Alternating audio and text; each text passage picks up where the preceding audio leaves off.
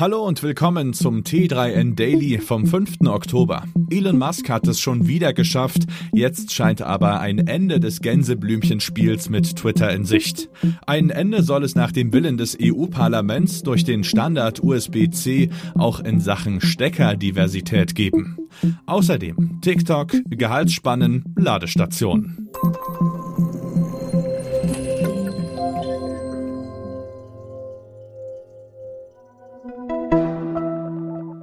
Heutige Podcast wird unterstützt von Central. Damit du über Online-Shop und Marktplätze reibungslos verkaufen kannst, müssen die darunterliegenden Prozesse rundlaufen. Dabei können viele Workflows eine Menge Zeit kosten.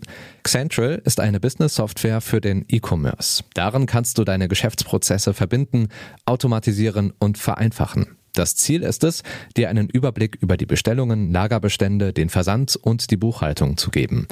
Mit Central kannst du entweder einzelne Workflows Schritt für Schritt verbessern oder gleich dein ganzes Business auf einer Plattform organisieren. Egal womit du startest, du hast sofort mehr Zeit und erhöhst die Zufriedenheit deiner KundInnen. Einfach kostenlos testen unter central.com slash t3n. Er will es, er will es nicht, er will es doch. Die Geschichte von Elon Musk und Twitter erinnert ein wenig an das berühmte Gänseblümchenzupfen. Nach dem ewigen Hin und Her scheint jetzt tatsächlich alles auf den Deal hinauszulaufen.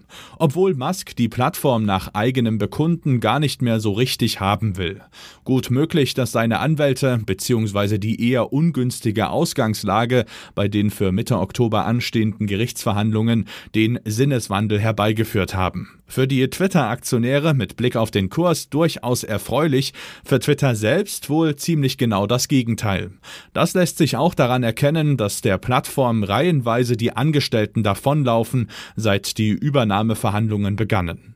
Musk selbst macht derweil Musk Dinge und denkt schon mal darüber nach, ob Twitter nicht in X.com, einer Art Elon-Version von WeChat, aufgehen sollte.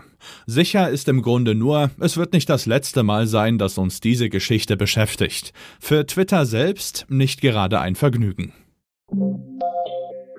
Eine andere Plattform macht auch immer wieder mal durch eher unerfreuliche Moves von sich reden. Aktuell steht TikTok für die Anwendung von Wortfiltern bei den Kommentaren in der Kritik.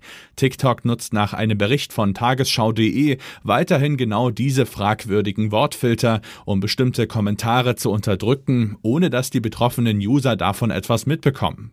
Unter den Wörtern, die von TikTok offenbar blockiert werden, finden sich Nazi, Sklaven und Gas, aber auch LGBTQ und schwul, wie die Recherchen ergaben. Außerdem werden Bezeichnungen für Drogen wie Cannabis, Crack, Heroin, Kokain oder LSD unabhängig von dem verwendeten Kontext unterdrückt. Eine TikTok-Sprecherin räumte ein, dass ihr Unternehmen Technologien einsetze, mit der man proaktiv nach Kommentaren suche, die gegen die TikTok-Richtlinien verstoßen oder die ein Spam-Verhalten darstellen. Man versuche auch zu unterbinden, dass Nutzerinnen und Nutzer denselben Kommentar mehrmals posten. In dem aktuellen Fall seien auch Kommentare, die nicht gegen die Community-Richtlinien verstoßen haben, fälschlicherweise als potenziell schädlich gekennzeichnet worden. So viel Social-Media-Präsenz hat es von Abgeordneten des EU-Parlaments schon lange nicht mehr gegeben. Auf allen Plattformen feierten sich Vertreterinnen und Vertreter nahezu aller Parteien für den nahezu einstimmigen Beschluss, dass es in Zukunft den einheitlichen Ladestandard USB-C für Smartphones und viele andere Geräte geben soll.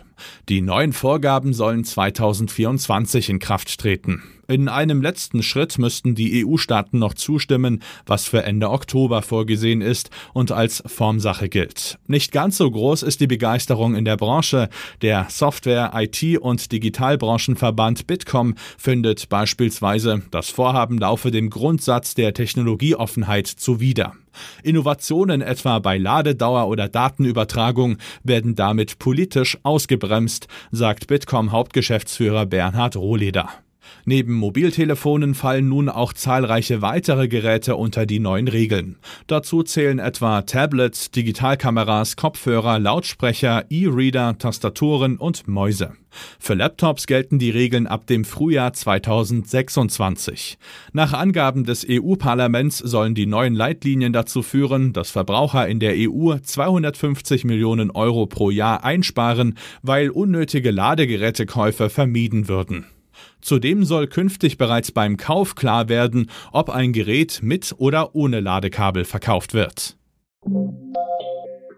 Formulierungen wie faires Gehalt, leistungsgerechte Bezahlung oder attraktive Vergütung sind in deutschen Stellenanzeigen ebenso üblich wie im Grunde völlig nichtssagend. Was bedeutet fair, was leistungsgerecht, was attraktiv?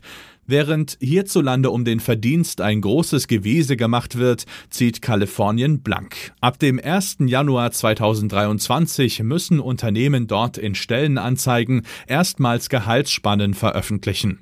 Das Gesetz wird fast 200.000 Unternehmen mit 15 oder mehr Mitarbeitenden verpflichten, die Gehaltsspannen offenzulegen. Kalifornien wird damit zum größten US-Bundesstaat, in dem hiesige Stellenanzeigen diese Gehaltsangaben erfordern. Der Golden State ist die Heimat von 19 Millionen Arbeitnehmenden und einigen der einflussreichsten Tech-Konzernen der Welt, darunter Apple, Netflix, Alphabet und Meta. Ähnliche Gesetze gibt es unter anderem auch in New York, Nevada und Colorado.